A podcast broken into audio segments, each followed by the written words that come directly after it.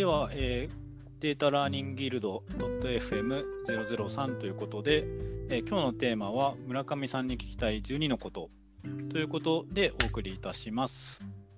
で今日の参加メンバーとしましては、私、吉岡といつも村上さんと、えー、今回ゲストに青戸さんにいらっしゃっていただいております。よろしくお願いします。よろしくお願いします。はい。では、ちょっと今日の趣旨の説明に行く前に、簡単に青田さんから自己紹介をいただいてもよろしいでしょうか？はい。えっ、ー、と、データラーニングギルドには、えっと、半年前ぐらいに多分入らせてもらってます。で、今、会社では、データサイエンス、解析をバリバリやってるわけではないのですが、まあ、ちょっとかじってるところあるので、その、まあ、勉強であったり、知識をちょっと得たいなと思って、今入らせてもらってます。はい、よろしくお願いします。よろしくお願いします。はい、よろしくお願いします。実は私も村上さんもアウトさんとは初めましてということをお話しするので、ちょっとぎこちない部分もあるかもしれないんですが、ギルドにいろんなメンバーがいるということで、これからもいろんな方に参加したしていただければなと思っております。ありがとうございます。よろしくお願いします。はい、では早速今日の、まあ、企画の趣旨に移っていきたいんですけれども、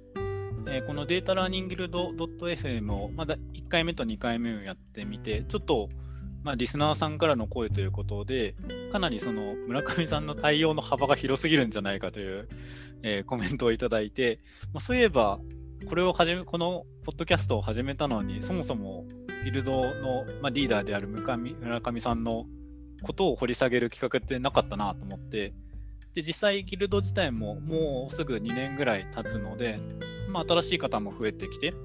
えー、なかなかこうバックグラウンドだったり考え方を共有する場ってなかったんじゃないかなと思い、えー、まあ、村上さんにいろんな質問をしてみようということで、えー、ギルドの中で質問事項を集めてで、え実際に聞いてみる場ということで今日の企画を立てました。で、え実際内容としては、え12個今日質問が集まっているので、えその12個のことを順番に聞きながら、まあ、脱線したりしながら、えお話ししていければなと思っております。よろしくお願いします。よろしくお願いします。で今も見ていていただいている方に、ま質問いただくのも全然 OK なので、えもし、えー、気になる方は、えー、あれですね、チャットに書き込んでくださいって感じですかね。はい、そうですね。といっても、はい、まあ折を、折を見てというかタイミングを見て、えー、チャットの方にもお答えなるべくさせていただいておりますので、ぜひぜひいろんなことを聞いていただければなと思っております。よろしくお願いします。はい、よろしくお願いします。はい、では、早速、一つ目の質問に行こうかなと思うんですけれども、これはそうですね、実際この企画をやるってなった時に一番最初に聞いてみたいという質問出てきたものなんですけども、まあ、えー、1つ目の質問として、もし今村上さんが、えー、文系学部の大学生でデータサイエンティストになりたいとしたら、えー、どうしますかという質問です。なるほど、これは、まあ、まずあれですよね、文系大学生なんで、データサイエンスがあんまりどういうものか分かんないところからスタートっていうえー、前提で、えー、いいですかね。はい。で、まあ、ちょっと極端な例として、あの、例えば経済学部で統計をバリバリやってますみたいなことはちょっと考えなくていいのかなと思っていて、うん、かなり遠い分野からでもちょっとなってみたいっていう場合にどうするべきか？なるほど。まあ、これに関しては、えー、とまず、まあ、数学がどの程度得意かで、なんか方向性が変わると思うんですよね。まあ、そもそも数学苦手でデータサイエンティストになるっていうのが、まあ、ちょっと難しいところはあるんですけど、まあまあ、それは置いといて、まあ、最低限やれば数学結構できるっていうタイプの人だったら、まあ、ちゃんと、えっ、ー、と、まずは数学の基礎ですよね。まあ、学校のゼミ多分統計の授業とかってどこの枠組みでも多分あるんで、まあ、ちゃんと統計の授業を取って、えー、で、えーまあ、場合によっては高校数学から学び直したりするかな。うん。まあ、数学が比較的できる人だと、まあ、しっかりと数学まず、まあ、時間もあるし、学び直すっていうところと、えーまあ、それをベースに、えまあ、ゆっくり時間をかけて機械学習の勉強からやるんじゃないかなと思います。あじゃあやっぱり最初は数学から手をつけた方がいいんですか？うん、そうですね。まあ時間あるんで、学生だと。うん。そうだから、なかなか社会人だと、その足腰の部分からっていうのが難しいけれども、うん、学生であればそこをしっかりやる時間があるでしょうという前提がありそうですね。だし、まあ大体どこの大学でも環境が多分あるんで、学ぶために。うんまあ、統計学の授業はほぼ必須、必ずあると思うんで、文系でもやっぱり統計系って、まあ、やらないと研究論文書けないんで、はい、まあ、なかったら、まあ、オンラインの大学とかで取ればいいのかな。で、数学が致命的に苦手だっていう場合の人だと、はい、はい。まあ多分こっちの方が多分意図してる質問なんでしょうね。その場合だと、そもそもあれですね、データサイエンティストを知るっていうところですかね。うん、なんで、えーまあ、まず一番最初にやるべきことは、さっき数学学ぶって言ったんですけど、はい、まずは全体感を知るっていうのがまず第一歩重要なんで、数学を学ぶ前に、えー、多分やったことが方がいいことっていうのが、まあ、学生なんで学生特権を使ってあの社会人に話を聞きに来まくるっていうのは結構有効だと思います。なるほど。いや結構学生で今こういう勉強をしててとかこういうのやりたいと思ってるんですけどっていうので、えーまあ、話をするとと結構、えー、あれなんですよね。社会人とかでもあだったら教えてあげるよっていう人が、まあ、結構な割合でいるんですよ。うん。自分とかも学生の子あこの YouTube に出てもらった隼人さんって子がいるんですけど彼に DM をもらって、はい、なんか話を教えてくださいみたいな、なんかデータサイエンスについて教えてくださいみたいな、すげえ DM をもらったんですけど、はい、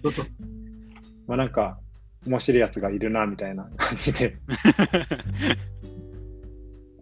ちょっと話を聞いてみたっていう。うん。なんかもう少しこう、うん、えっ、ー、と、まあ、ハードルを下げてみてというか、えっ、ー、と、うん、なんとなくこう例えば今文系の大学生でもこうあの AI に対応できないとやばいとか、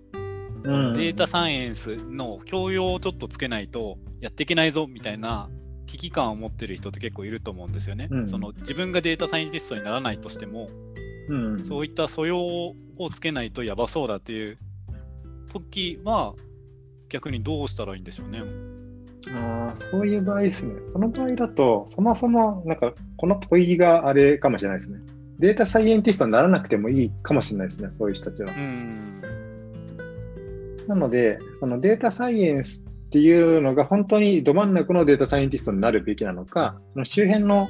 そのデータエンジニアと言われる職種だったりとか、うん、もしくは、えー、例えばデータサイエンスに対する、まあ、事業企画じゃないけど、はい、まあ、企画企画系の仕事とか。実際、こうな、なんていうか、気軽にって言ったら変ですけども、とりあえず動かすだけならいろんなものが今ありますもんね。で、多分この質問に変えて、まあ、自分がやるとしたら多分、なんか最近、え AI が流行ってるんで、まあ、とりあえずなんか動かして作ってみるってとこから始めると思います。うん。それはやっぱり手を動かすことが一番学びにつながるからという意図ですか？うん。っていうのと、あと単純に、えー、なんかやってみないと何も分かんないですよねっていう。はい。なんで自分もキャリアのスタートの時って、とりあえず、えー、インターン先見つけて、えー、そのデータ分析系の会社のインターンに行ったりとか、えー、しましたし、えー、この一歩手前だと、とりあえずその統計学、なんか面白そうっていうので、統計学のゼミ取ったりしたんで、うん、なんか学び始めたりとか、えーまあ、コード書き始めたりとか、えー、オート ML 使ってモデル作り始めて、なんかとりあえず、ファーストステップはとりあえず何でもいいから、えー、始める。うんまあ、物事何でもそうなんですけど、まずは始めてみるっていうのが 大事大事です。で、始めてみると、えー、その周辺の知識とかがどんどん広がっていくんで、始めてみて、例えば数学やっていましたとかってなると、まあ、全然数学わかんねえやってなることもあると思うんですよ。例えば、えー、なんだろうな、一時間数を知って、えー、連立方程式を知ってみたいな。っていう、まあ、積み上げになってるわけですけど、じゃあその次の積み上げのところでめっちゃつまずくタイプだったら、えー、結構もう諦めた 諦めるというか あの別の得意な領域を生かした方がいいかなと思うんですよね。まあ、そういったのもあるわけですよね。はい、そうですね。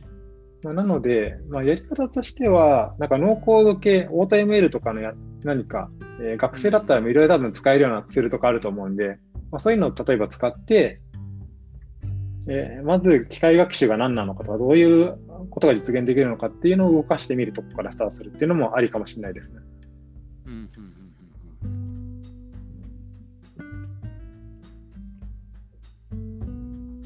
まあ、確かに。でも、ただその積み上げをやってないだけだったら、ゼロからやり直したら全然いける可能性あると思うんで、うん、そのどっちなのかっていうのは結構見極めた方がいいのかなとは思います。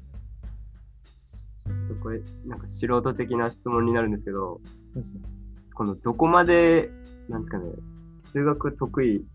ていうのを言えるのかって言ったらですけど、いろいろ調べてたら、まあ、自分が分かるとこまでは、まあ、もちろんいけるんですけど、ちょっと深くなったら、ああれみたいなところにはなるんですよね。で、それが、その実際にデータサイエンティストとして働いてる方も、このどこまでのレベルを理解してるのかっていうのが、これ、しっくりわ分かってないというか。ああ、そうですね。えー、っと、理論を理解して、えー、使うときもあれば、そうじゃないときもあったりしますっていう感じですね。まあ、なんでしょうね。どこか自分で実務で使ってるところは、まあ、結構詳しく理論までは知っといた方がいいけど、その他はまあ、大枠を捉えられとけば大丈夫っていう認識ですかね。うんと場合によるんですよ。その説明性が大事とか、そのブラックボックスで良い場合と良くない場合があるんですよ。はい。仕事だと。で、ブラックボックス良い場合っていうのは、とりあえず予測精度が当たればいいみたいな。いや、クロスバリデーションして当たってればいいよねっていう。うん、で、えー、例えば、えー、なんでしょうね。えー、この人が翌月リピートするかどうかみたいな、えー、スコアリング、なんか顧客スコアリングみたいなのをして、えー、それをもとに、えー、なんかメール配信とかクーポンとか発行していきたいよねとかっていう場合だと、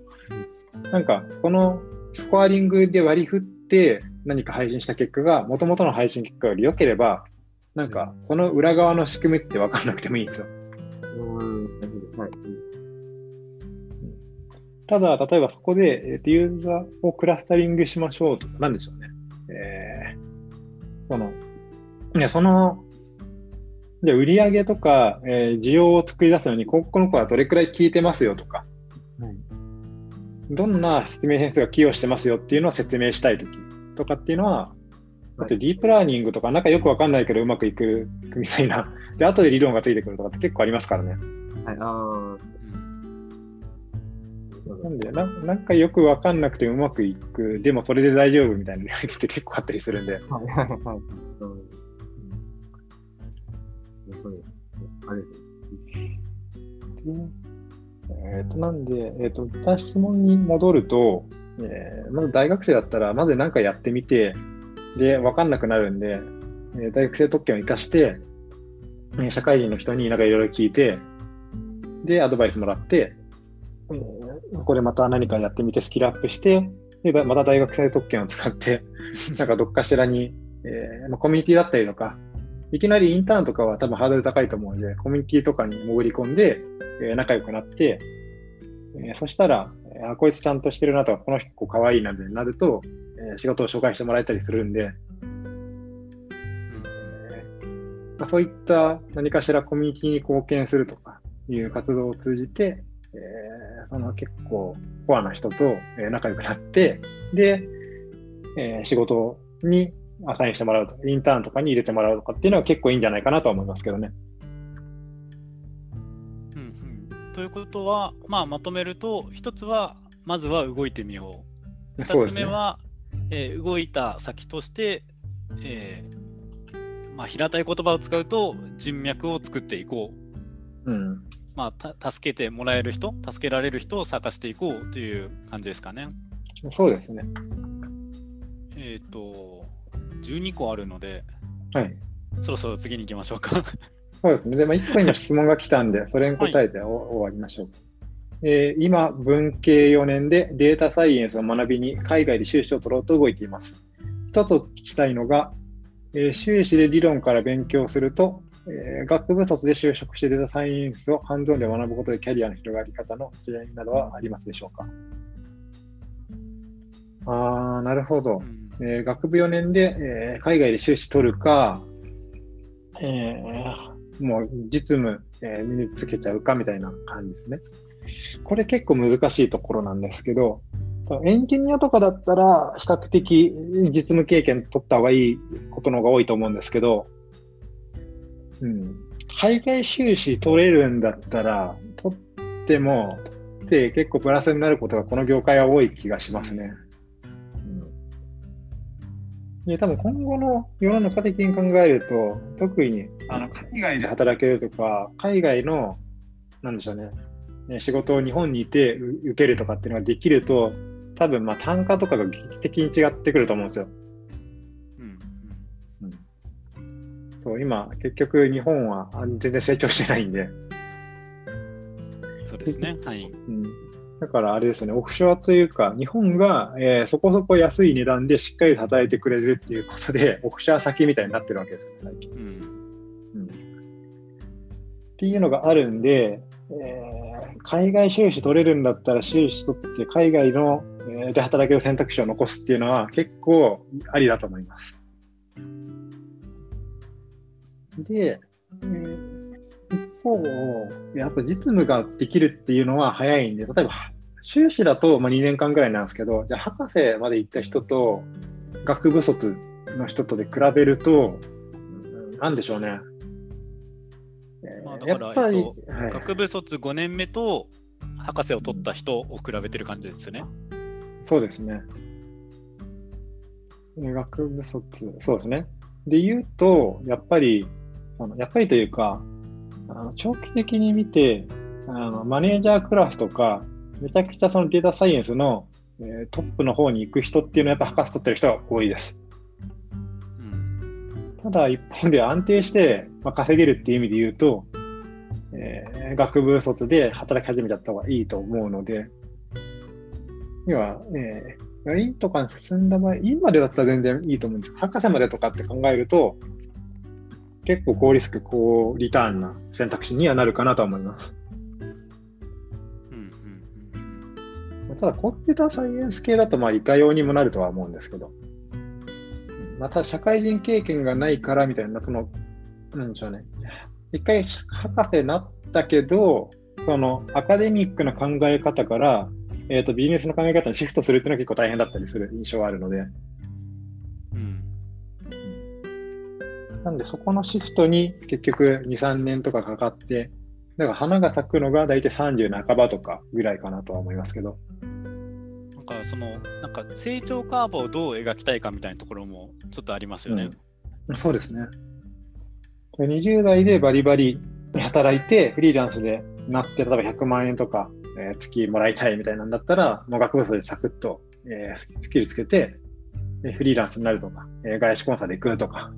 えー、みたいな方向性を目指した方が、えー、まあ、短期的な、えー、収益は取りやすいですよね。はい。ただ、えー、その大企業の幹部クラスになるとか、えー、と海外で、えー、データサイエンスやるとか、えー、それこそ年収で言うと2000万とか3000万とかのクラスを目指そうと思うと、やっぱり博士取ってる方が圧倒的有利みたいなのはあります。うんなんか結構自分のポジションとかでも、えー、データサイエンスでやるんだったら一回出資取った方がいいなと思いますし、まあ、経営者でやるんだったら、まあ、特にいらないかなっていうカットが 結構ずっとあるので。うんまあなんか結構その時のななんていうかなケースバイケースというかその個人個人の事情もあるし外的環境の事情もあるし結構そういうのでも最終的には天品がこうバランスされちゃうイメージはありますね。うん、そうですね。なので、まあ、でも海外収支に行けて、しかもコンピューターサイエンス系とかですね、多分。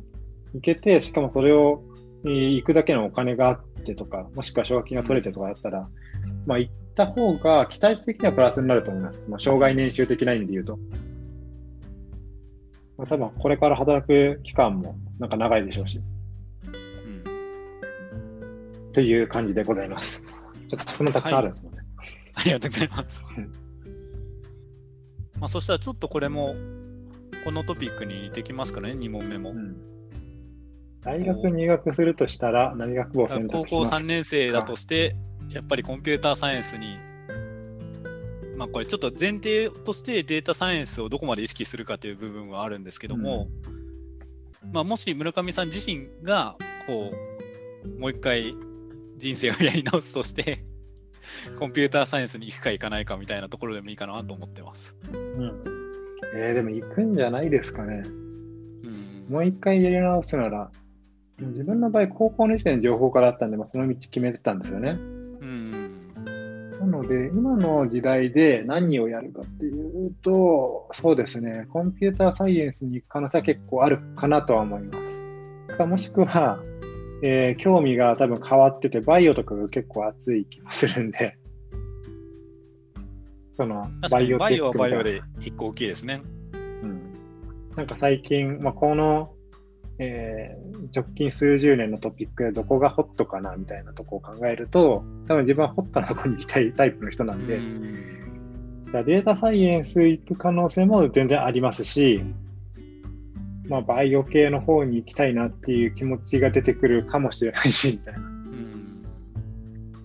ただ自分で潰しがつきやすいっていう意味では一回コンピューターサイエンスや行くんでしょ。ただ、えー、今の世の中だったら、多分意思決定的には大学行かなくていいんじゃねっていうふうになるかもしれない。なるほど。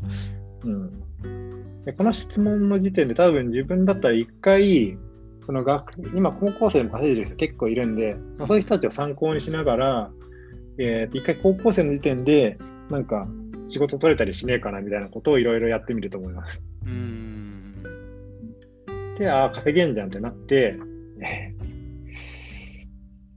稼げんじゃんってなるか、めっちゃ難しいなってなって、そしたら一回大学で勉強しようかっていう、多分その二択になると思うんですよね。うん、高校生で稼げちゃったら別に大学行かなくていいじゃんって多分なると思うんですよ。なるほど。で、多分その後、多分20歳か20歳半ばぐらいになったら、やっぱ大学来てとかなるかもしれないですけど。うんうんうん、まあ、なので、こう、逆に言うと必要に応じてスキルをやっぱキャリアの成長と一緒に身につけていくことを考えていくべきみたいな感じですよね。うん。そう。なので、なんか、まあ、大学で何を勉強したいのっていう感じなんですよね。うん、あのエンジニアとかだったら特に高卒の優秀なエンジニアとか結構いるんです。高専卒とか、うん、えー、専門学校卒とかの優秀なエンジニアの人結構いて、はい、まあ、自分のエンジニアの時の先輩とかも、えー、高専卒でめっちゃバリバリ優秀だったんで、うん、なので、なんか別に、えー、なんでしょう、ね、大学入る意味は、特に優秀な人ほど薄れてきている感じはあります。うんまあ、確かに昔は大学じゃないと学べなかったけれども、今は大学以外で学ぶ手段がたくさんありますもんね。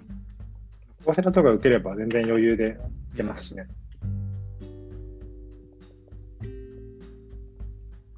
はい、ありがとうございます。なので、大学入学するならコンピューターサイエンスかという以前に、大学に入るべきかどうかを考えましょうという答えでした。うん、そうですね、国立大とかだったら年間60万円で、まあ、200万ぐらいの学費で、結構あの有料な、えー、勉強を受けられるんで、うん、まあ、ありってありかなと思いますけど、私立はまあ4、500万とかかかるんで、いやそのコスパ合うのっていうのは考えた方がいいかもですね。うん。はい、ありがとうございます。たら、えー、ここから実際、青田さんに挙げていただいた質問なんですけれども、ちょっと質問の背景とか意図も含めて聞いていただけますか？そうですね。はい。えっと、その質問としては、えっと、会社の人に、えー、データ分析に対して興味を持ってもらうには、村上さんはどんなアプローチをしますかっていうことなんですけども、うん、えっと、まあ、背景として、えっと、私が今会社で、まあ、ちょっと、食品のちょっと検査会社で働いてて、食品の鮮度評価とかをやってるんですよ。うん、でその中で、匂いのセンサーデバイスだったり、スペクトルのそのデータ、光センサーのそのデータを扱ったりしてるんですけど、うん、でその中で、いろいろデータ解析を学んでいくうちに、レレベルが初、初期のレベルだったら、みんなもこう、会社の人も一緒に学んで、うん、なんかどうしようどうしようとか、こういうのがあるみたいな話にはなるんですけど、少しちょっと踏み入ったところになると、あのもうわわからないって言ったらですけど、もうどうせわからないからちょっときついみたいなところになるんですよね。あんまり数式がちょっといっぱい出てきたらもうきついみたいなところになってて、で、いやそのままだったら、まあ、うまく進まないだろうなっていうのがあって、うん、もう少し、この、データ分析自体に興味を持ってもらったら、ちょっと難しい話が入ってきても、まあ、前向きにこう理解しようとして仕事に生かそうとするのかなと思ってですね。で、どういうふうにまあこう、会社全体として、チーム全体として興味を持って、前に進めていけるかなと思って、このような質問をさせていただきました。なるほど。えー、質問の意図としては、えー、ちょっと複雑な統計的な手法を、えー、使った分析を、えー、社内に展開したいっていう感じですかね。そうですね。で、それに対して、その数式とかが結構複雑になるので、えー、会社の人たちには、まあ、理解できないだろう、だろうというか、その難しくなるんで、ちょっと、えー、抵抗感出てきてしまうっていう、でそれをなんとかしたい。そうですね。なるほど。そういう意味で言うと、えー、なんでしょうね。うん、まずは、えー、この簡単なやつだと結構成果とかって出ているんですかね。その分析してこうやりましょうっていうので。そうですね。簡単なものだったら、少しずつ結果はあるのかなと思いますね。うん。なんけど、はい。はいあえっ、ー、と、その、なんていうの、分析手法の使い,、使い分けっていうところ、うん、あの、いろいろやり方があると思うんですけど、一つのことを、なんていうの、やり方を学んだら、ちょっとそれを、それに固執しちゃうって言ったらあれですけど、うん、なんか他のアプローチとかについてあんまり、こう、学ぼうとしてないのかな、みたいな、ちょっと雰囲気的にそういうふうに感じたところがあって、うん、うんなんかもう少し興味を持ってっていうか、前向きにやっていきたいなっていうところがあるんですよね。うん。で、えーと、これ結構一般論なんですけど、えーと、まずは、えーと、こういう複雑な統計手法を使ういきなり導入するのに抵抗があるみたいな、えー、パターンだと、えーと、スモールステップで、えー、小さな成功を積み重ねていって、そのデータを活用するとはこういうふうにうまくいくんだっていう、えー、信頼を蓄積していくっていうのがまずファーストステップなんですよね。はい。あで、データ活用したらこんないいことがあるんだっていうので分かって、じゃあ次はこういう手法を使いましょうよっていう、えー、話の持っていき方にするんですよね。うん、で、ただ、えっ、ー、と、まおっしゃる通り、えー、ただ複雑になればなるほどよく分かんなくなってくるんです。はい。で、まあ、この辺は基本的に営業のトークと同じなんですけど、はい、結局お客さんとかその分析結果をもらう人っていうのは、えその分析結果によって何が得られるのかみたいなところが一番重要なわけですよね。はい。なので、えー、このこの分析を行うことによってどんなメリットが得られるのかっていうところと、あとそれがじゃあなぜその結果が得られるのかとか、まあ、そういった、この分析の数式っていうところよりかは、えー、なんでしょうね。この、それをやることによってベネフィットがあって、で、じゃあそのじゃ分析結果に基づいて意思決定何かしてもらおうって話だったら、そのじゃこれで大丈夫ですよっていうふうに担保する、え、理由っていうのの説明ですよね。もすると。で、え、例えばこの場合だと、じゃクロスバリデーションして、えー、コンクライアンス制度になったからいいですよとか、もしくは有意差検定して、え、こういう感じになったからいいですよとか。で、まあ、こういう時には数式が出てくるんですけど、え、この数式だとこのくらいの数値だったら大体大丈夫そうですよねっていうのを、なんか基準とかをなんとなく伝えてあげるんですよね。うんまあ、相関係数だったら0.6以上あれば、まあ、大体相関高いよねとか、なんかみたいな基準と一緒に伝えてあげたりすると、その、えー、あこの分析やることによってどんな、えー、結果が出るのかっていうのが分かって、じゃあそれがなぜそんな結果になるのかも分かり、じゃあそれがじゃあどういうその分析結果によって担保、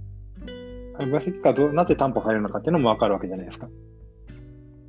今の段階の僕がそこまで教えれるほどの知識はないって言いますか。うん、うん、まあちょっと多分、まあ、今いる会社の中では、そのデータ分析とか、機械学習についての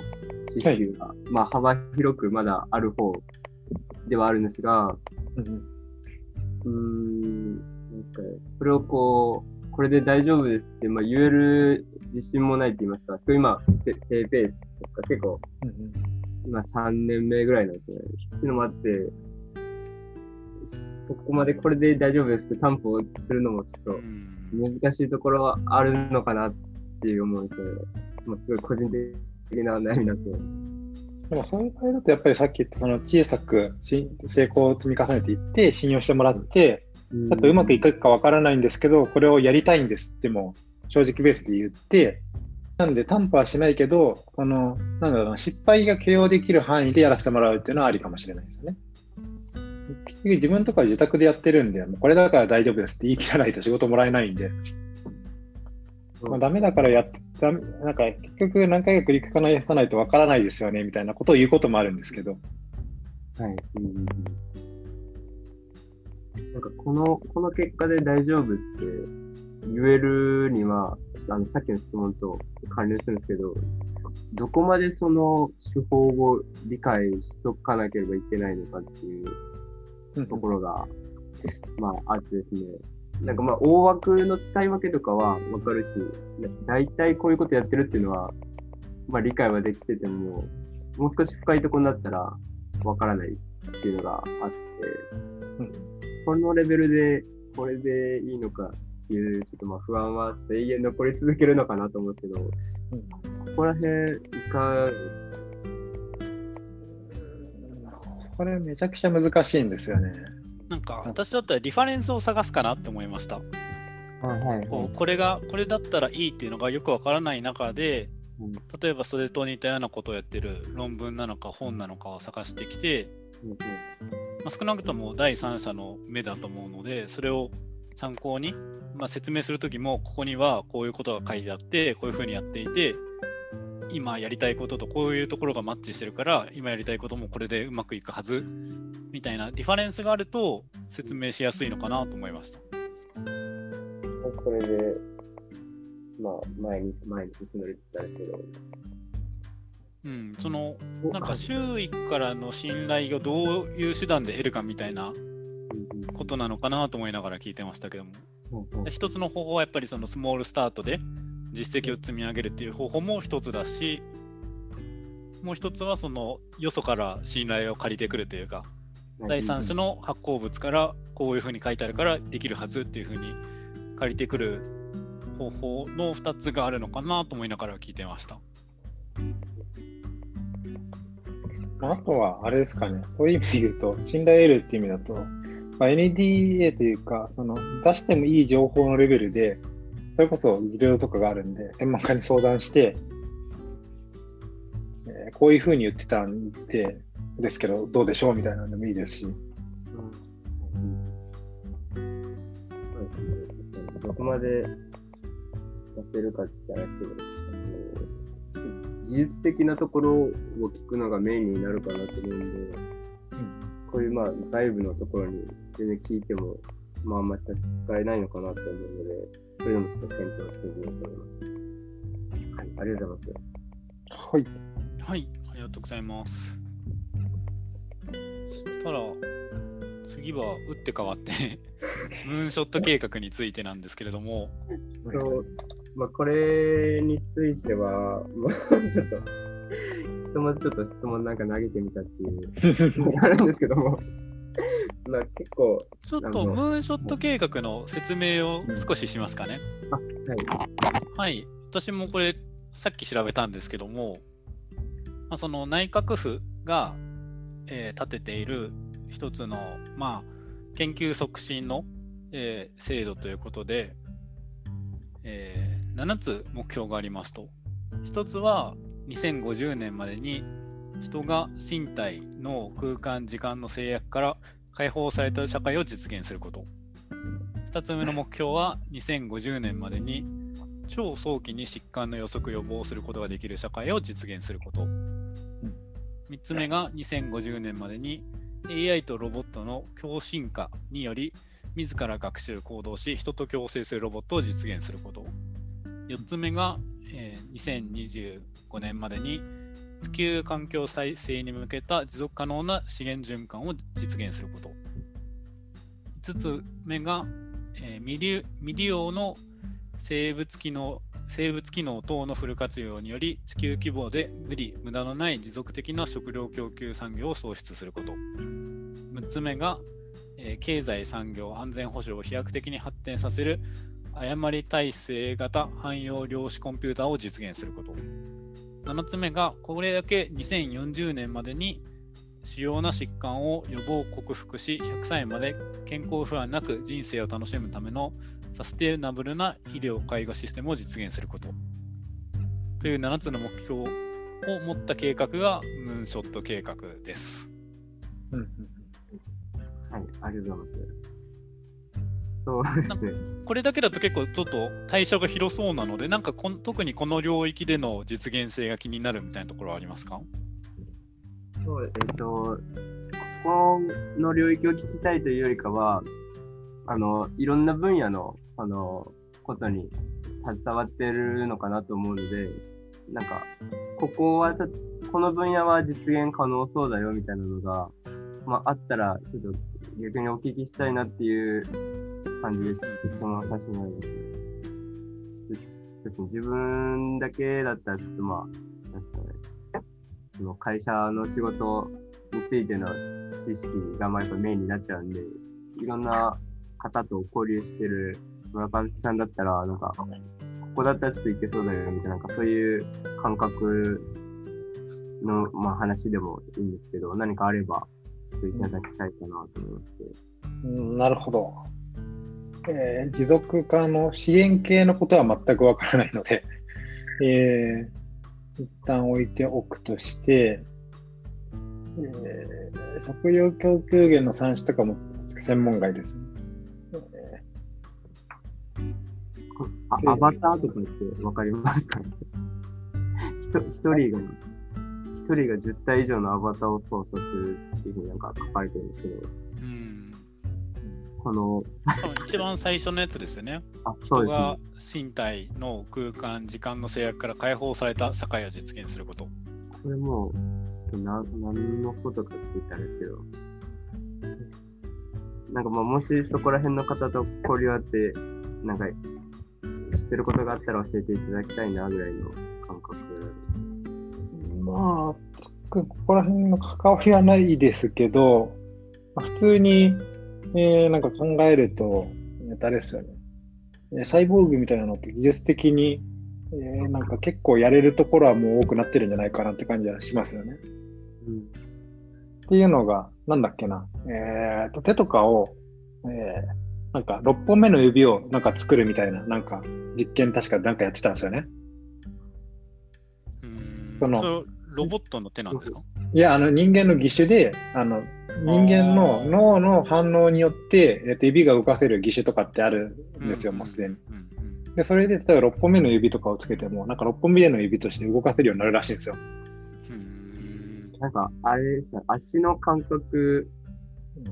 足足を、小指の足を動かしたら、なんかその6本目の手が動くみたいなやつちょっと違いますなんかちょっとそれが同じなのかちょっとわからないですけど、なんか例えば、まあ、そういうのとかはあるんで、まあ、技術的に、で、別に、えー、と視覚情報を転送するのも、まあ、カメラがあればできるわけじゃないですか。まあ、VR と同じことやればいいんですよね。なんで、まあ、脳と空間っていうか、その結局アバター化するっていうのは、まあ、今すでにある技術をちゃんと組み合わせれば、まあ、結構いいとこまで行くはずなんで、なんか別にアバターをやるのはどっちかっていうと、量産体制をいかに作るかとか、安定性をいかに確保するかみたいな話だとは思うんで、なんかちゃんと動くアバターみたい、アバターというかなんでしょうね、ロボットかっていうのは、多分、一体、なんか数十億円とかすれば、多分、今の技術も作れるんじゃないですかね。うんうんうんって気がしますけどね。その、アバターっていうのがどんなものを想定してるかわかんないですけど、そうその自分と同じような体を持ってるやつを、えー、その、でいや脳に電極とかをつないで動かすような形にするとかっていうんだと、結構、まあ、課題はありつつも、なんか今の技術の延長線でできることが多そうな気がするんで、全然実現可能性はあるので、まあ、2050年だったら30年もあるんで、30年前ってまだパソコンないですから、ね。30年前ってパソコンないのか。恐ろしいですね。まあ全然あり得るんじゃないですか。かに、30年後とかだったら、なんでも可能そうって言ったらですけど、今、人が考えてることはできそうなところは確かにあるかもしれない。で目標3の AI とロボットの進化の共進化によりみたいな。自ら学習行動し人と共接ロボット実現っていうのが、これが用語が抽象的すぎて、まあ、部分的には全然あるかなとは思うんですけど。強い AI みたいなのは多分できないとは思いますけど。ああ、はい。まあ、それぞれのタスクにやっぱり特化する形で、まだまだ発展していく。とは思いますけどね。はい。うん、まあ、ただそこがうまいこと、要は、なんでしょうね、API、いや、その、タスクとタスクの連携が、なんかめちゃくちゃ綺麗にできる設計を誰かが作ったら多分劇的に進むんでしょうね。そのなんか、いわゆる OS みたいなものを作ると、その今だと、えー、それこそ自然言語翻訳をする、えー、AI と、えー、なんでしょうね。まあ、読み上げる AI とか。読み上げる AI とか。音声起こしか。音声起こしを反転する AI とかあるわけじゃないですか。うん、で、そういう、そういうのをまあ総合した、例えば今だとまあ Alexa とか、そういうスマートスピーカーとかは、まあその言われたことをハブにいろいろやってるわけですけど、そういった、なんでしょうね。で、そのアレクサが、じゃあその音声入力したもので、ここ、こう、こういうことをやってほしいんだっていうのを判断して、それに対して、今度は何かのレコメンドエンジンに何かを投げるわけじゃないですか。うん、その解析したやつを。とかっていう、そのハブになる機能と連携がどれだけ進むかによると思うんですけど、まあ、そういうのがあれば、要素要素の AI 技術はどんどん発展していきますし、この5年、10年とかでももう劇的に え変わってるんで、まあ、成長曲線的に言うと、まあ、大部分が AI でサポートされるようになるなる未来っていうのは全然、なんかこの成長曲線で言うと、なんか実現味ありますよね。うん逆にその同じ成長を保つためのボトルネックがどこにあるのかっていうのがなんかいまいち見えないなと思ってました。なんかそれがチップの性能なのか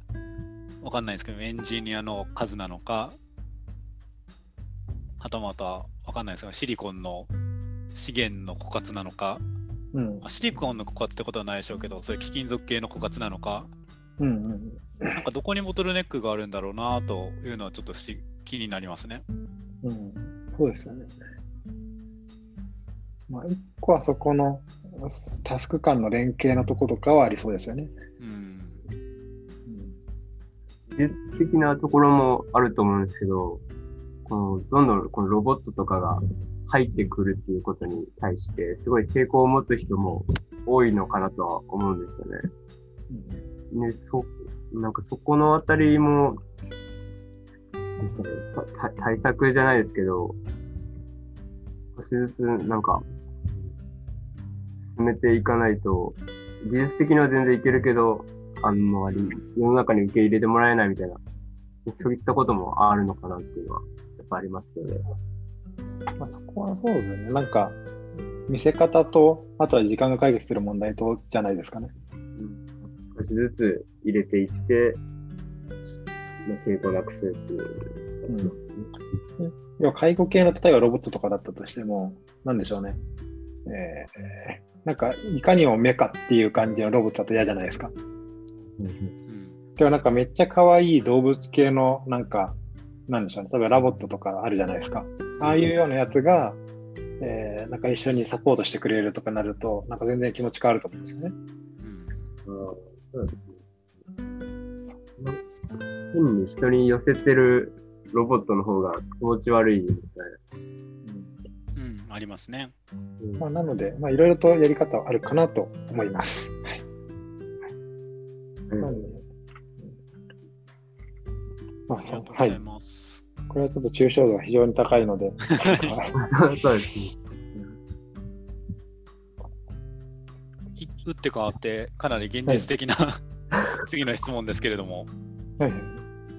こちらもちょっと私から質問させてもらったんですけど、まあこれもちょっとひねり出した要素があるって言ったらですけど、あの、ですかね、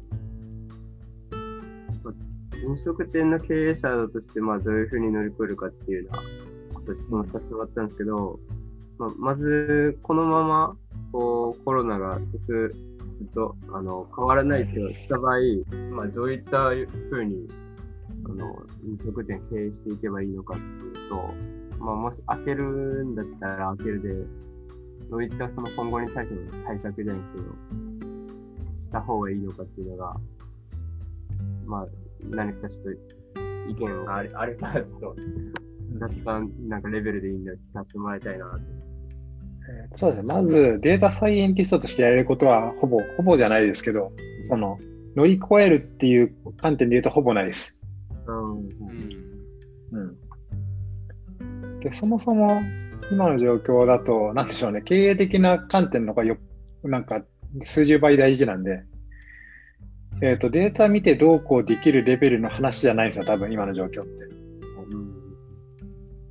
うん、なんでしょうね、データサイエンスで、なんか、売上がどうなってるからどうだよねとかっていうのはもちろんあるんですけど、根本的な何か構造を変えるのってデータサイエンスってあんま得意じゃないですよ。うん。はい、要は、えーまあ、今1年間ぐらい経ったんで、多少やれることは増えてきてると思いますけど、何か機器が突然来た時ってあんまりデータで語れることってないんですよね。あの前例がないんで。うん、ああ、なるほど。やっぱ過去の傾向から調べられないですもんね。うん。なので、えー、まあ、そのマーケティング手法を変えるとか全然ありますよ。とか、えーまあ、やれることとしては、例えば、えー、その訴求のポイントとか、えー、なんでしょうね、他の飲食店とかを網羅的に調べて、えー、どういう対策をしている人は客入りがいいとか、っていうのは定量調査するっていうのは全然あると思います。例えば、ちゃんとアクリル板とか仕切ってるところとか、入り口に、えー、なんでしょうね、えー、アルコールスプレーが置いてあるのか、みたいなところを、まあなんか、いろんな店舗を回って、えー、メモに書いて、通知化して、で、まあ、客入りの状況とかなんとなくでいいんで、もう昼頃に行って、えー、入ってる入ってないとかっていうのを数値化していくっていうのができれば、まあ、多少どんな対策取ったらお客さん来るのかなっていうのは分かるかなとは思いますよね。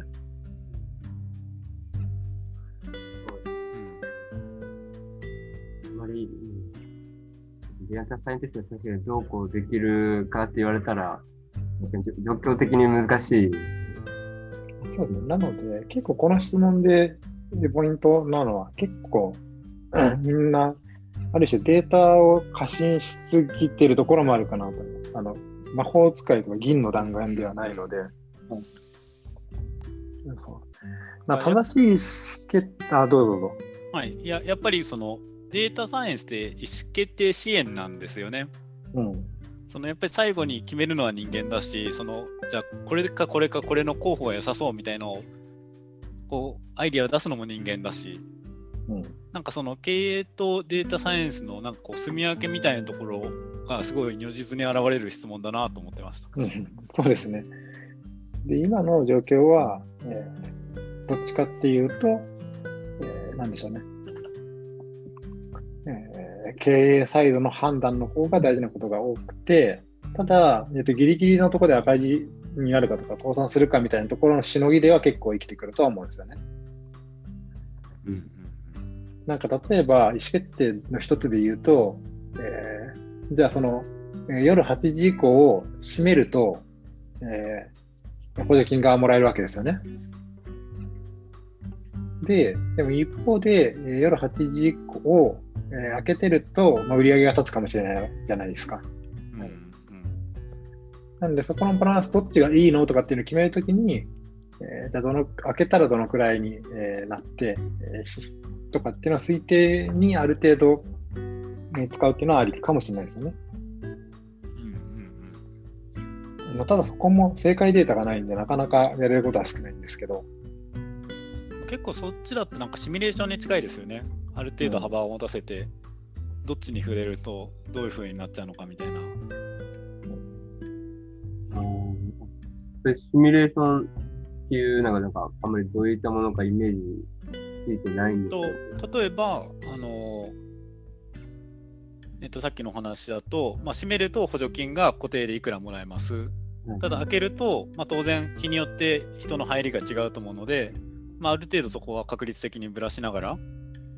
月曜日はこれくらい、火曜日はこれくらい、週末はちょっと多めみたいなシナリオとそのブレ幅を持った、まあ、予測を立てて計算してみると、あ、こっちの方が得だよねみたいな計算は、まあ、統計とか機械学習っていうよりは、割とそういう、えーと、シミュレーション的な考え方で検証できるのかなと思った感じです。なるほど。何だろう。ここれといったこうデータがあんまりなくても、こう予測で、予測って言いますか。まあ、そうですね、決められたモデ、決めたモデルに対して、それをそのまま時間経過させてみると、えー、時間が経った後にどういうふうに変化するんだろうっていうのを調べる方法ですね。なるほど。なんかやっぱ経営とかやってると、ここら辺の勘どころというか意思決定のところは、やっぱりデータサイエンスとはなんか違うところはあるなと思いますし、うん、えー、ただ、優秀な経営者の人って、そこら辺のなんか、あの、よなんでしょうね。過去にデータがないようなところの勘どころっていうのは結構近い数値を出してきたりするんですよね。なので、ここはデータサイエンティストが勝てないような領域な気はしますね。そういったとこも、なんですかね、経営者の方の考えのプロセスを一つ一つ言語化していけば、こう予測モデルじゃないですけど、そういうの立てれるものなんですかね。でもそうですね、シミュレーションの数式みたいなので全然立てれると思います。まあ、需要、そうですね。あと、需要測にしても、えー、と一般的な、最近だと機械学習系のやつがまあ人気ですけど、それこそ、USDA の森岡さんか、とかだと、要はその確率分布に従って人が動くでしょっていうので、需要測とかしてたりするんで、割とシミュレーションっぽい形で、えー、この証券に何人いてとかっていう、そういうシミュレーションをベースとした推定とかやってたりするんで、まあなんかデータサイエンスってもいろんな、えー、この今、えー、代表的な機械学習とかじゃない方法もたくさんありますよって感じですね。で、多分、そういったいろんなものを使えた方が、えー、守備範囲というか、えー、なんでしょうね。データサイエンティストとしての幅は広がるんじゃないかなと思いますけどね。シンプルにドラえもんの道具は使えるものが多い方がいいよねって感じですよね。課題を解決するために。そうですね。この場合だと機械学習だと何もほぼできないみたいな感じだと思うんで。はいはいはい。そうそういうことですね。でも、データサイエンスの道具としては多分そういったシミュレーションとか、えー、とあと、えー、まあなんか、アンケートとか何か調査に基づく、えー、意思決定みたいなのは多分有効だと思うんです。アンケート調査とか。はい。うんうんとか、まあ、訂正調査とかヒアリングに基づいた意思決定とか、ここからデータサイエンスのマーケティングの領域だったりはしますね。マーケティングリサーチとかの領域ではありますけど。まあ、なので、まあ、そういった感じで、まあ、使える武器はありつつも、えー、そうです。データサイエンスだからやることとしては、えー、ある程度そのシミュレーションとかを、えー、精度高くやるための方法を、えー、経営者の人に提供してあげるっていうのと、うん、えーと、あとは、えー、そのどっちかっていうと、こういうシチュエーションだと、えー、アンケート調査みたいな、そういう定量調査、定量じゃないや、えー、調査票をベースにした調査とかの方が多分有効だと思うんで、そういった、えー、この機械学習とかじゃない、えー、今の現状を、えー、いち早くえー、なんでしょうね、把握できるようなデータを使った分析と、えー、インサイトの発掘みたいなところがいいんじゃないかなと思います。ありがとうございます。ありがとうございます。はい、たら、次に、またコロコロとテーマが変わりますけれども、えー、結構データサイエンス業界はその移り変わりが早かったり、うん、えー、新しいツールがどんどん出てきたりすると思うんですけども、うん、村上さんとして普段こういうところで情報収集してるようだとか、なんか情報収集をするのにあたって工夫してる点とかありますか？ここはあんま工夫できてない感じがするんですけど、メインはツイッターとかかなですよね。うん、とか、なんか知り合いの人のから話を聞いたりとか。なるほど、はい。うんあと、結構やっぱ大事なのが、いろんな会社の状況を見るっていうのは、なんか重要な気がしますよね。うんうん。それはなんか、近い業界の会社ですか？それとも全然関係なくても？あ、まあ、結構幅広の会社さんとか。で、今、商談だったりとか、ちょっと冒頭なんだろうな。まあ、自分で自宅とかやってるんで、いろんな会社の話を聞くんですよ。っていうのがあるんで、なのでその時にこういう技術を使ってますよとか、こういう構成になってますよとかって話を聞いたりするんですよね。うん、で、その時にあんまり聞いたことがないようなものとかが出てると、あ、これなんだろうって言って調べてみるとか。うん、まあ、そう、確かになんかこう、結局そういう意味では、なんかコミュニケーションからの情報収集が、うんまあ、どういう意味で有用なのかは難しいですけど、うん、やっぱり頭に残りやすかったり、なんかいい情報がつかみやすかったりするっていうことですよね。そうですね。で、なんか優秀なデータサイエンティストとか、業界の第一に働いてる人がどんな技術を使ってるかとかを把握しとくと、まあ、なんかそういう人のサンプルが例えば30とかあれば、うんまあ、その中で2、3人とか共通して使い始めてると、こりゃなんか押さえといた方がいいんじゃないのってなるんですよね。うん、とか、えー、なので、まあ、基本的にメインは仕事で必要になったものを順次、えー、と勉強していって、で、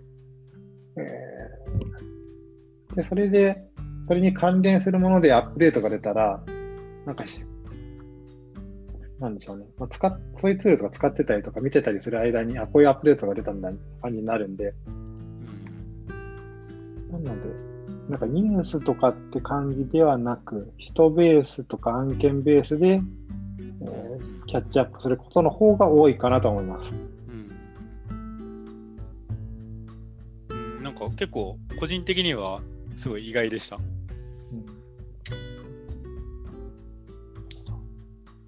であとは、えー、と、そういう最新の情報はそういうやつでよくて、で、体系的な情報に関しては本で読むのが一番やっぱまとまってるんで、うん、ある程度枯れてからっていうのと、あとあれか、情報収集で言うと、えー、最近書籍とかを書いてるんですけど、その場合とかだと、まあ単純に、えーまあ、検索して、えー、こういう情報ないかなっていうのを漁って、で結構政府とか出してるんですよね、情報を。なんか情報通信白書とか出してるんで、はい、そういうの見ると、えー、ちゃんとなんかデータとかが揃ってるんで、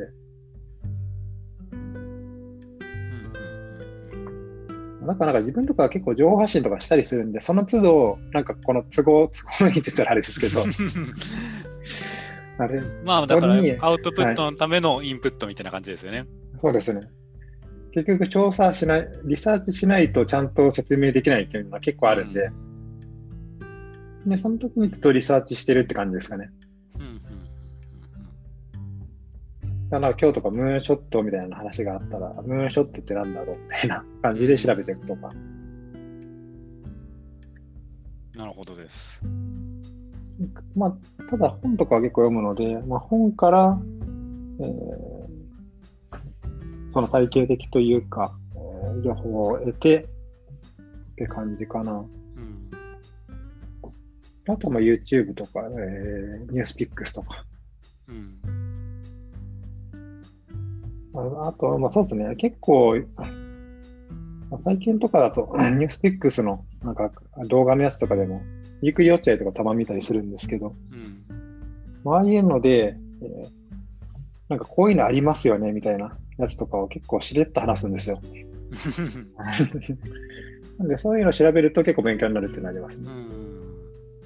うん、この前 DX の時の回とかをやってて、なんかインディアンスタックっていうのがあるんだみたいな話をしてて、でインドのその、えー、政府の、えー、システム基盤がめちゃくちゃ優秀だみたいな話をしてて、あそういうふうになってるんだっていうので、まあ、調べてみて勉強になったとか。うん、で、どうなんでしょうね。なんでもその最新の自分の周辺環境の技術に関しては、やっぱり同業種の人から仕入れるっていう感じですかね。でもうちょっと抽象度の高いというか、俯瞰的に見る、はい、例えば DX みたいな、もうちょっと抽象度の高いやつとかに関しては、えーまあ、いわゆる一般的なメディアとか見て、仕入れるみたいな感じじゃないですかね。ごい参考になります。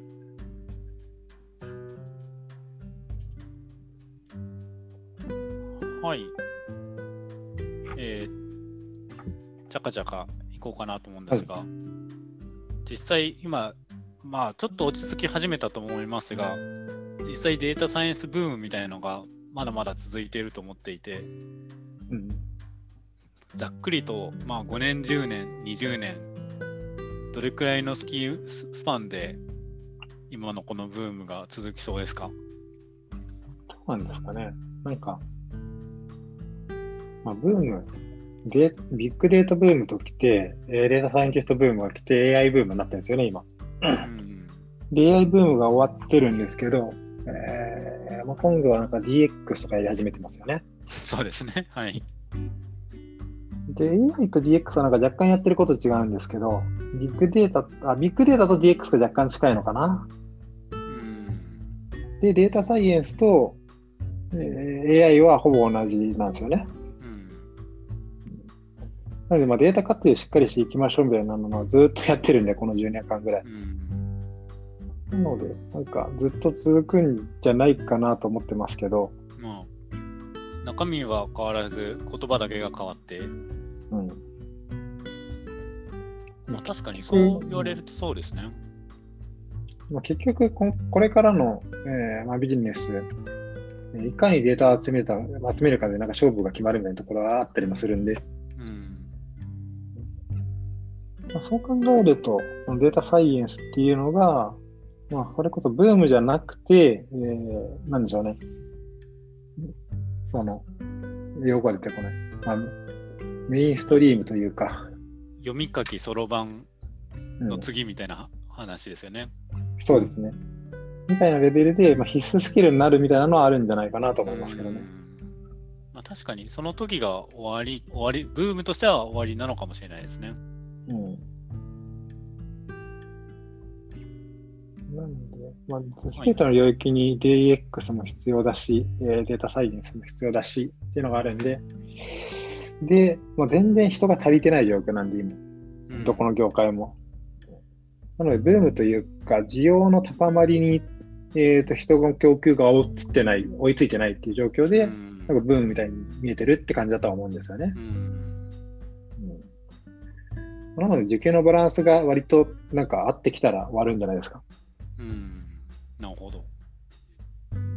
でやっぱ今は経験、ね、経験者がやっぱ少ないんで、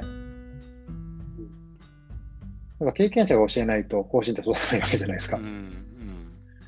うん、なんで、まあ、その指数関数的にまあ増えていくとは思うんですけど、まあ、ただ1人が2人に教えてみたいな。うん、それってスパンってまあ5年とかなわけじゃないですか。うん、5年とか。なると、えーまあ、ちゃんとできる人が一定数育つのっていうのと、あと10年とか、えー、15年とかぐらいは必要なになるまではかかるんじゃないですかね。ですね。はい。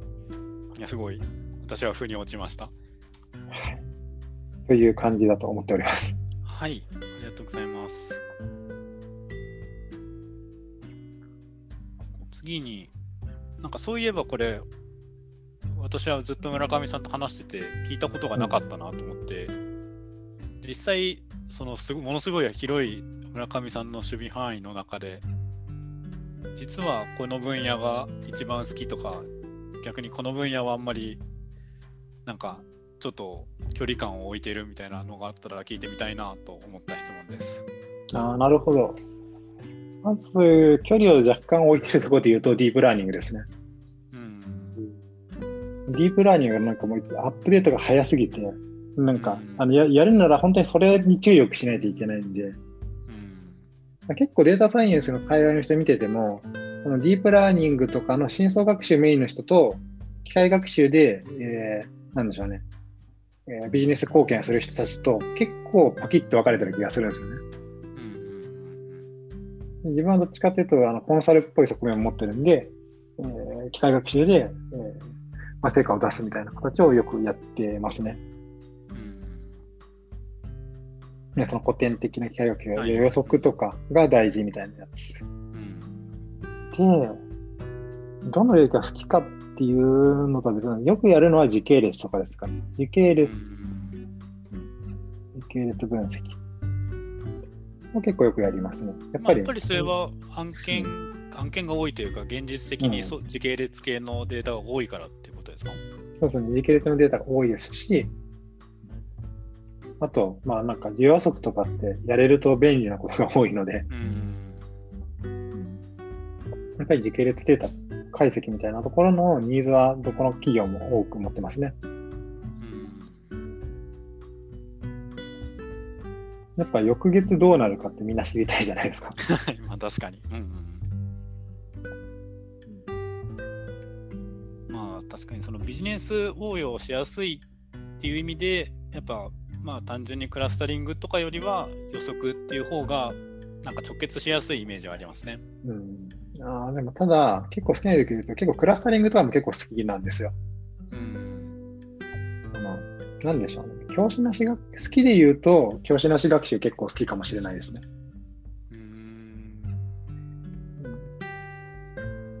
それはどういった理由ですか？教師なし学習が一番なんかそのセンスが出る気がするんですよね。なるほど。厳しいことをおっしゃいますね。あの答えがないんで、なんかどう着地させるかっていうのがめっちゃ難しいんですよ。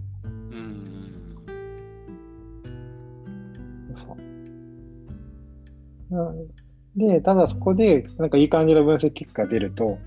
おってなりますし。うん。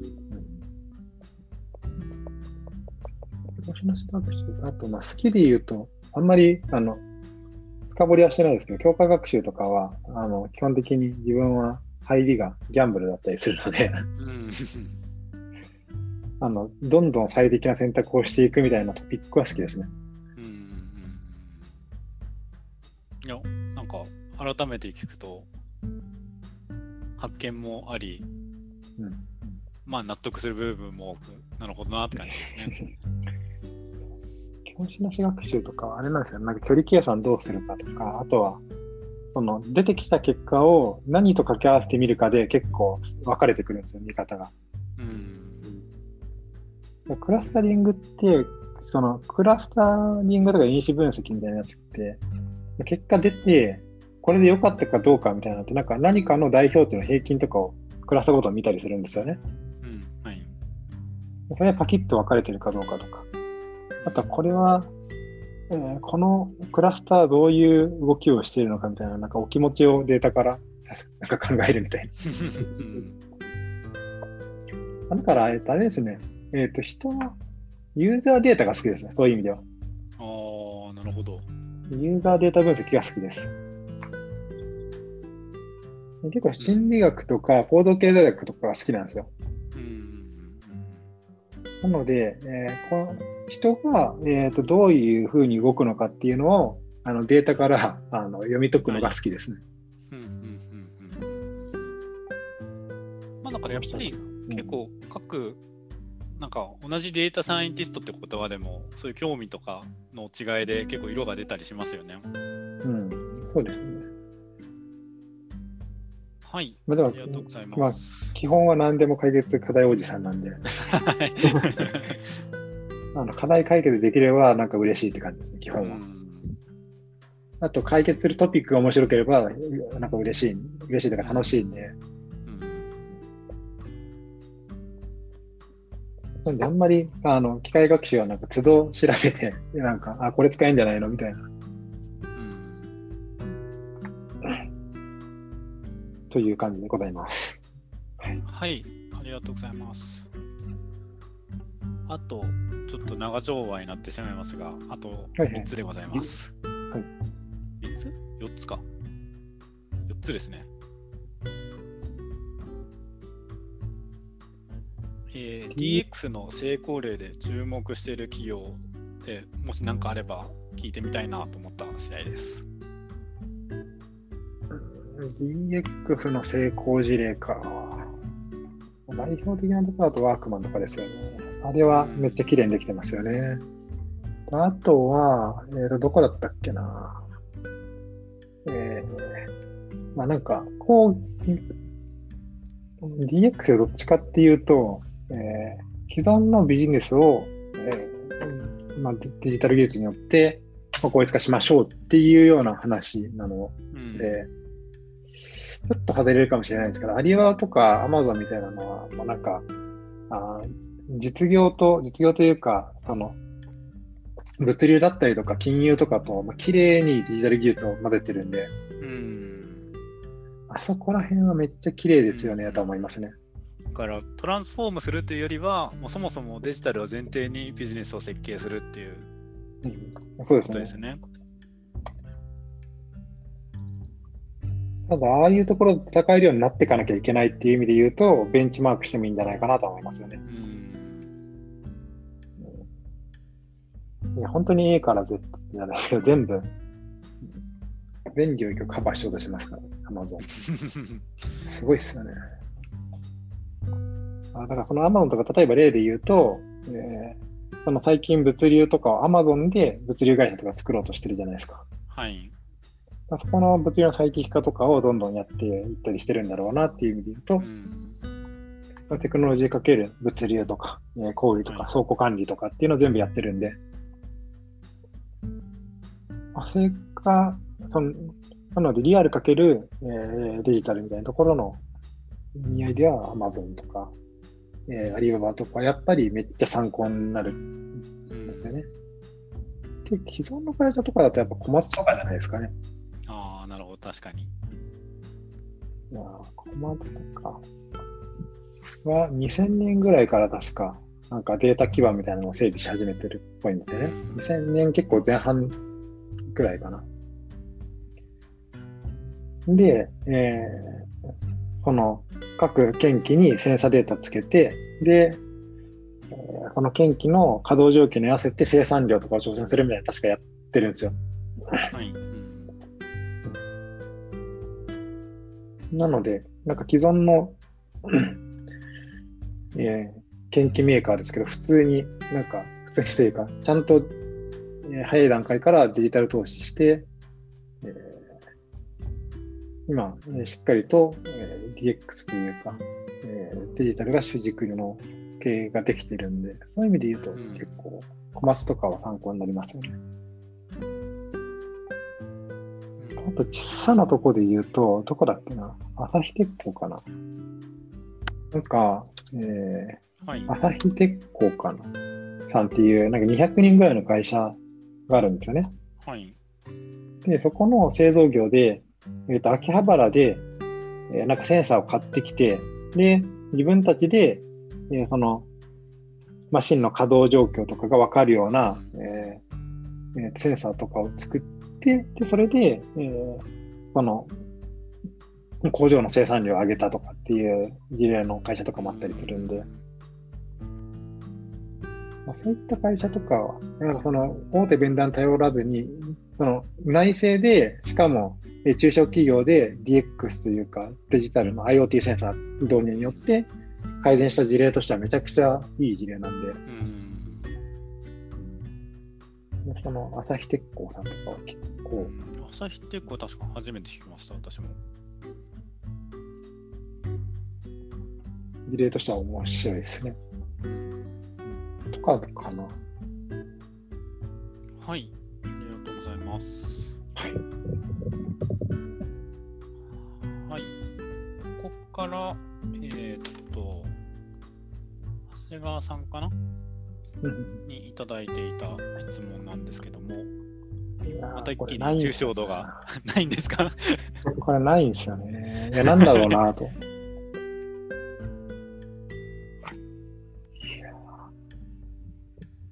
いや、でも、なんか行動スタイルとしてはあれかなと思うんですよね。その、えー人知を尽くして天命を増すとか、かっこいい言葉で言うと。うん。そうまあなんかよく言うのは人生は運ゲーって言ってるんですけど、はい。うん。なんか結構、やっぱ、データサイエンスとかやっぱやってると、まあ大体全部分布するんですよ、ちゃんと。うん。うん。なので、もうなんか、まあ、やるべきことは、この期待値を上げていくんですけど、結局最後は運とか円で全て決まるんで、うん。うん。なんで、まあそういう、あの、これ言われてなんだろうなと思って、まあ当てはまる言葉で言うとそんな感じかなという気がしますよね。はい。ありがとうございます。まあ、なんかすごいしっくりきました。ははいい。あとは結構好きな言葉というか動画で動画だと、なんだっけ、あの、just do it っていううん。のをめっちゃ叫んでるおっさんがいる動画があるんですけど、そういう動画があるんですか？あ、ちょっと、just do it って言ったらです。あの、修造的な、海外の修造的な人がいるんうですけど、ん。うんなんか、みたいな叫び、まあ just do it もいいですね。もうとにかくやれと。はい。というのでいかがでしょう？うんはい。ありがとうございます。だんだん深い質問になっていきますけれども人生にインパクトのあった本や人、思想、出来事などあれば教えてくださいとのことです。インパクトのあった本というと、まあ、麻雀をやってた時に出会った科学する麻雀っていうのがあるんですよね。なんかうんでそれが、えーその麻雀を統計的に語ってたんですよね。うんなんか何巡目にリーチしたらどのくらいの確率で、えーえー上がれるよとか、えー点数は期待値としてこのくらいになるよとかっていうのを、えーベースに、えー考えている本があって、まあ、そういった統計的な分析をすると、あこういうふうに議論ができるんだっていうのが分かって、まあ、データ分析面白いじゃんってなったんで、うんうんまあ多分科学する麻雀が多分あれですね、え ー人生、人生にインパクトを与えてるとは思いますね。もともと麻雀が好きだったっていうことを、あそうです。もともとジャンスポで働いてたんですよ。あ、そうなんですね。うんあ、それで、その科学する麻雀っていうのを手に取った。でそのまあ、データ分析とかも興味あったし、麻雀も興味あったから、そういう本読んでみようっていう、なったんですか？もうそうですね。なんか、麻雀やって本読んで、東京面白いじゃんってなって、で、でそれが2年生ぐらいだった時なんで、3年時から統計取ってみたいな感じで。かに、本当に 人生を決めてる本かもしれないですね。であと人で言うと誰なんだろうなっていう感じなんですけど、結構難しいんですけど、まあ一番最初で言うとおじさんですね。自分のおじっていうのは、自分のおじです、ね。のおじっていうことですね。はい。うん、自分のおじが、えー、結構自分の世代では珍しく、あの、IT 系で起業してたんですよ。なんか富士通かどっかの社内ベンチャーかなんかで、なんか通してオンラインゲームみたいなの作ってたんですよ。まあ、当時1990何年とかなんで90、90年代ですよ。にやってたんで、かなり、えー、走りの方だったと思うんですけど、まあ、そういうのを見てきたんで、えー、その IT 系というか自分で、え、会社を起こして、で、えー、IT 系に進もうかなみたいなことを考え始めたんですよね。で、まあ、インターネットブームとかもあったしっていうので、えー、そういうのがあって情報系選んだんですよ、高校。っていうのが多分一番、スタート地点だと思うんで、そういう意味で言うとおじさんですかね。まあ、他にもやっぱりいろんな節目節目でいろんな人に出会ってるんで。うん、で、歴史的な偉人とかっていうのはなんかあんまり参考にはしてないですね。うん か、なんとなくそんな気がしていました。そうですか？そう、なんか、偉人とかだとどうなんでしょうね。うん。なんか、電気とか読んでも、あ、なんかすげえなと思いますけど。なんか、要素要素を抽出するぐらいの感じなんで、やっぱ、うん、あ、直接会って時間を共にした人がやっぱり影響を受けますよね。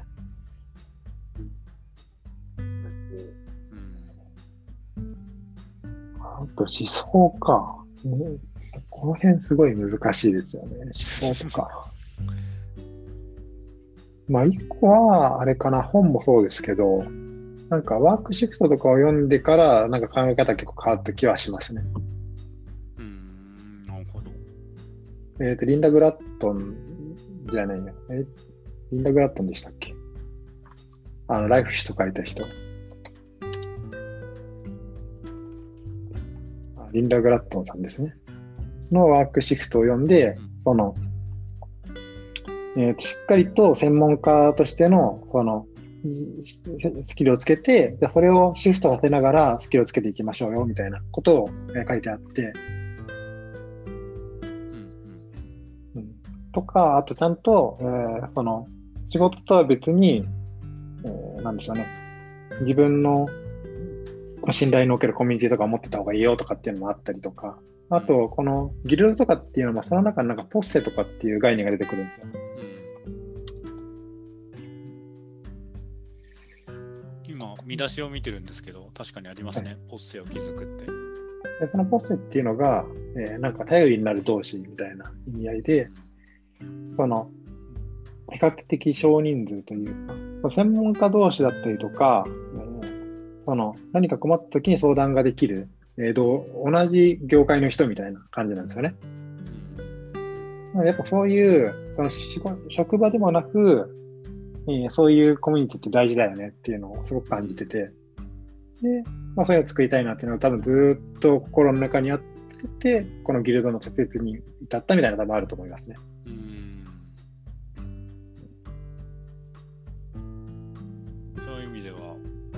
間接的にお世話になっているということですね。そうですね。まあ、思想はどっちかっていうと、あと仏教寄りではありますね。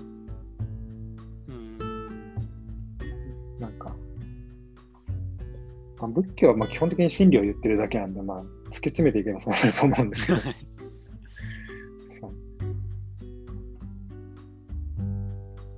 という感じでしょうか。はい、はいりがとうございます。いよいよ最後の、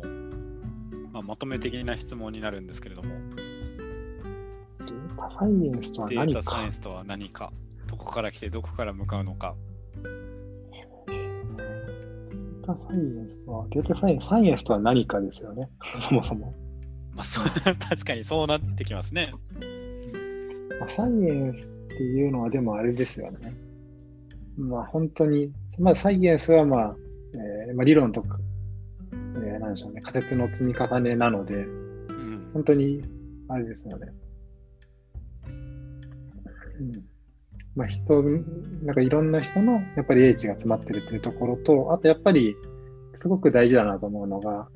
まあ、全てが仮説なんですよね。はい。だから確実なものは何もないっていううんのは大事かなと思います。そのデータサイエンスとか、まあサイエンス全般に限っうん。てるんですけど、全般的に言えるのが、やっぱりそのデータサイエンスをするにあたって大事なのはやっぱり確実なものが何もないというのを理解した上で、え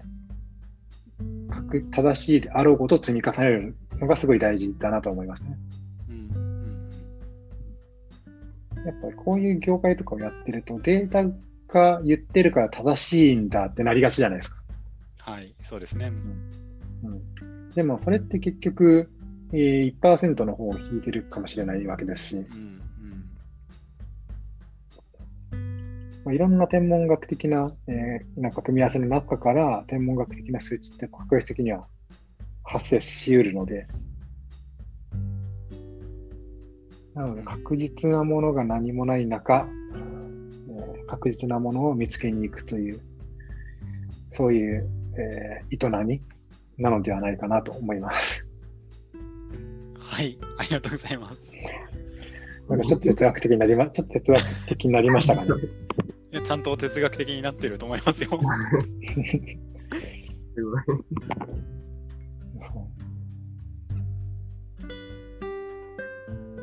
いや、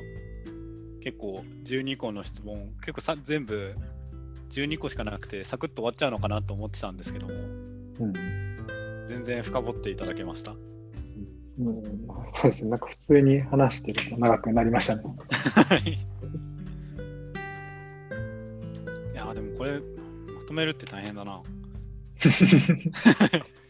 そうですね。なんかでもなんトピかすごい、ックが、はい。うん、トピックがそう行ったり来たり、広くなったり、具体的になったりして、まあ、今回の趣旨には結構いい味が出たのかなと、個人的には思っておりますけれども。うん、そうですね。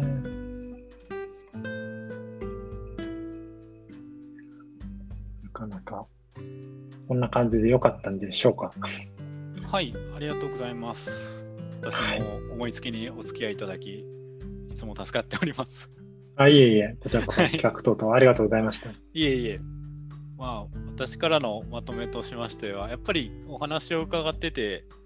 なんかこう、こうなんだろうな、経験から出てくる知見ってすごい大きいなと思って、やはりいろいろ経験されている方なので、そういうのが出てくるんでしょうし、まあ自分もこれからいろいろ経験を積んでいかなきゃなと、すごい思わせ思わされました。今日はありがとうございました。ありがとうございました。青戸さんは今日いかがでしたか？はい、ありがとうございました。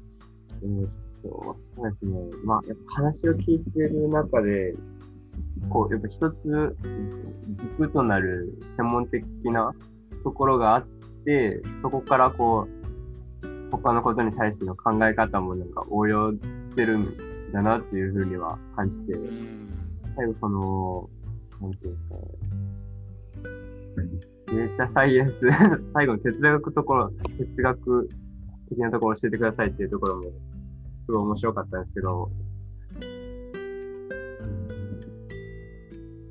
何もわからないところ、ん？なん確実じゃないのを、まあ、どれだけ確実にしていくかみたいなお話だったんですけど、まあ、そういうのもな、はい、やっぱこう軸として専門的なところがあって、のいろいろ経験されて、最終的にそういう答えにたどり着くのかなっていうのは、は いまあ、結局最後は何も分かんないです。分かんないというか、確実なことは何もないですからね。はい。いや、あれ、すごい楽しかったです。ありがとうございました。ありがとうございました。自分から何をどう思いたいんだろう。いや、まあでも楽しくお話できましたということで。はい。まあなんかこんな感じで、聞かれたら何でも答えますので、えーまあ、興味ある方はギルドに遊びに来てください。で、えっと、7月中は、えー、1周年、2周年記念で、えー、参加ししてくれた方全員1回、えー、ペイパルの決済返金をいたしますので、ぜひ、えー、遊びに来ていただければと思っております。はい。というちょっと宣伝ですけど。はい。はい。では、えー、はい、データラーニングギルド .fm 第3回ありがとうございました。はい、ありがとうございました。ありがとうございました。